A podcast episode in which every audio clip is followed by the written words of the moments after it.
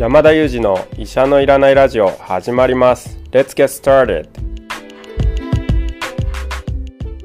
この番組はニューヨーク在住の医師山田裕二先生に健康にまつわる情報を質問し医者のいらない状態を医者と一緒に実現しようという矛盾した番組です。進行役は新里ゆり子が務めます。聞きたいテーマや質問はウェブマガジンミモレでの山田裕二先生の連載コーナーへお寄せください。感想はハッシュタグ医者のいらないラジオでツイッターでつぶやいていただければと思います。本日もよろしくお願いいたします。お願いします。よろしくお願いします。お願いいたします。はい。あ公開生収録をさせていただいているのですが、リスナーの方からたくさんのコメントをいただきながら配信をしておりまして、あの、質問などもたくさんいただいておりますので、え今日はそんな質問にお答えいただく回としたいと思いますが、いかがでしょうか？了解です。ちなみにですね、ちょっとだけ今気になっちゃったことがあるんですけれど、はい。金雑さんの携帯ホルダーが、なんかミッキーの形してますよね。はい そう、そうです。あの、ズームを通して収録してるので、先生に見えてしまいましたね。ミッキーの形の。ミッキーが一瞬映ったなと思ってですね。すごい。違和感をはい、そんなのがあるんだなと思ってですね、びっくりしました。あ、ミニーちゃんでミニーの方でした。申し訳ないです。これはちょっと。新雑さん、山田先生のね、観察力はすごいですからね。はいいやー、すごいなと思いました。常に相手を観察して、こう、医療情報、健康情報を引き出そうとしてますからね こ。ここに何か私のこの将来の何か隠れてるかもしれないですもんね、リスクとかね。そうですよ、そうですよ、そうですよ。ミッキー依存症とかあるかもしれない。私が山田裕二先生の1週間のツイッターを、こう、目ざとく見るレベルで今見てらっしゃいましたね。あのー、もう、でもリスナーの方も山田先生のこの、あ、山田先生、ミッキーとミニーはご存知でしたともお便りいただきました。嬉しいね。知らない可能性もありますよね。はい ありがとうございます。ではでは早速なんですけれども、リスナーの方からの質問にお答えいただきたいなと思っております。今日はトマトさんからいただきました衛生対策について山田先生に質問をいただいております。えではトマトさんからの質問をご紹介します。衛生対策についてです。まずは感想いただいてます。いつも穏やかな山田先生の解説、うなずきながら拝聴しています。先生、先日、感染症の学会に参加されたとおっしゃっていましたが、感染症の衛生対策について質問です。私はもともと潔癖なところがありましたが、コロナが始まり、スーパーなどで買ってきた商品をアルコールウェットで表面消毒をしたり、人混みのある場所に着ていった服はその都度洗濯をしたり、衛生面でかなり過剰になってしまいました。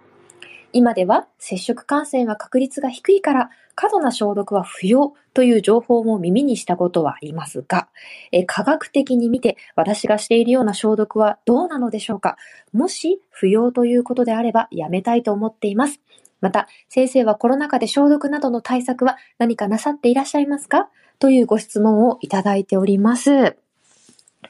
先生よろしくお願いします。はい。ありがとうございます。どこから行きますかね？トマトさんがやられている衛生感染対策が過剰なのかどうかということを気にされているようですよね。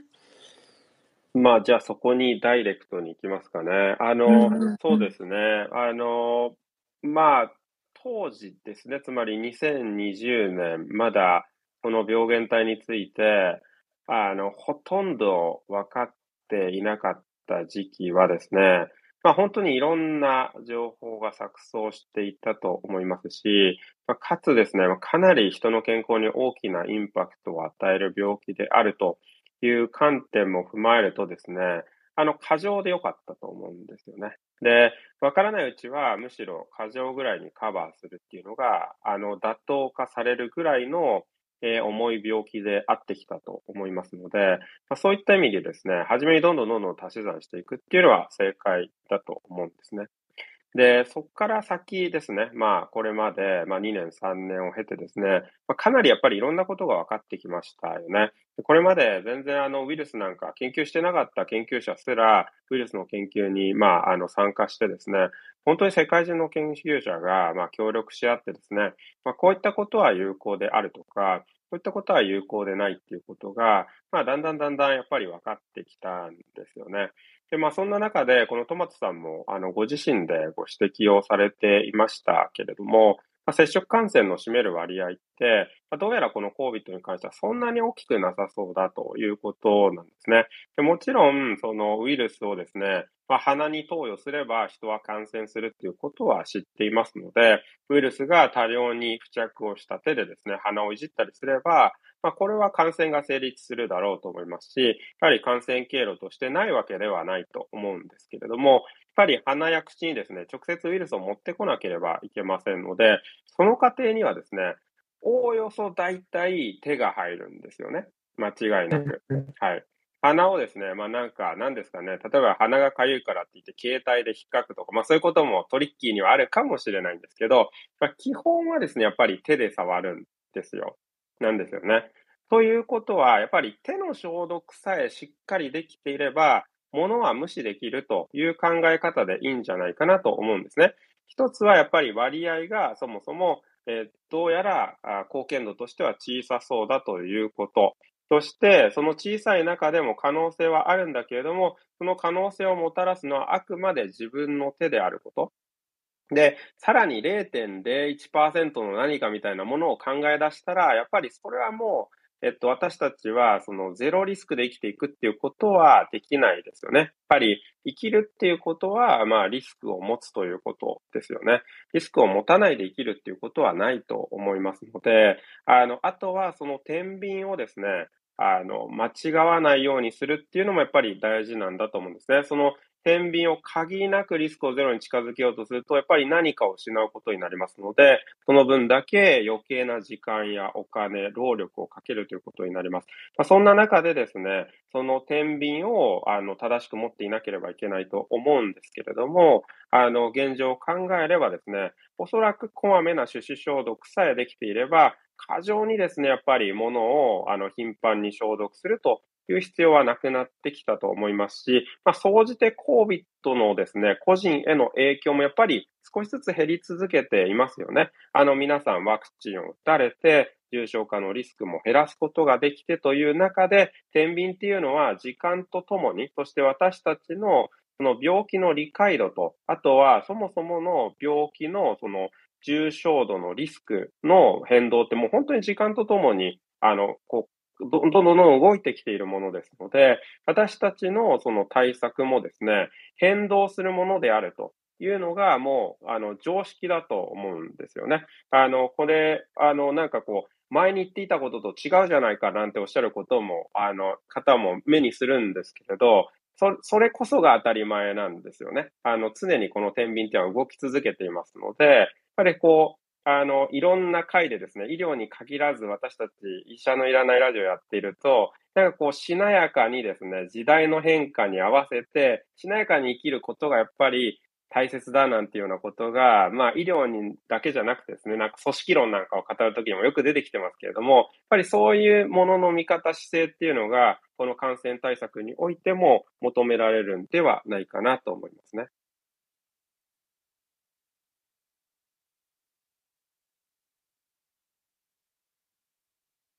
お二人ともミュートになってしまっていて、もう一人旅の日曜日の放送みたいには。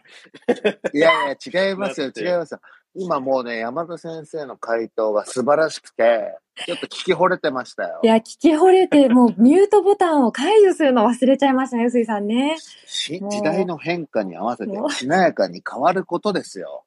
いや、もう、ほんと、そんなことばっか考えて、ちょっと、ミュートボタンを解除するの忘れちゃうんですよね。でも、同時に僕は、はい、質問された方もこれ素晴らしいなと思って、はい、はい。もう、ご質問の時点で、過剰になってしまいましたって、自分のことある程度客観視して見てらっしゃるじゃないですか。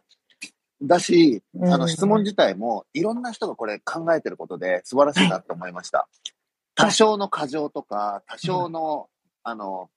気にしない方とか、どっちかに必ずみんな触れてますよね。いや、もうおっしゃる通りだと思います。でもその答えは山田先生が言ったようにもう、その時による、その状況によるって感じですよね。いや、あの、そうですね。うん。そうですね。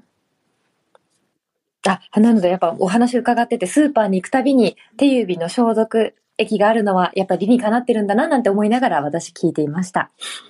そうですね。あの、手指消毒だけはですね、私たち医療者も欠かさないです。病院でのやっぱり私たちのアクションっていうのは、もう本当にしょっちゅう手指消毒なんですね。患者さんの病室に入る前に手指消毒。で、何かに触ったらすぐ手指消毒ですし、あの、患者さんの部屋をまた出るときにも手指消毒ですので、一人の患者さんを見るだけでですね、手って3回か4回消毒してるんですね。で、1日に私は例えば入院診療で18人とか20人とかの患者さんを診療に当たりますので、その数時間でですね、もう私はすでに70回ぐらい手洗いしてるんですね。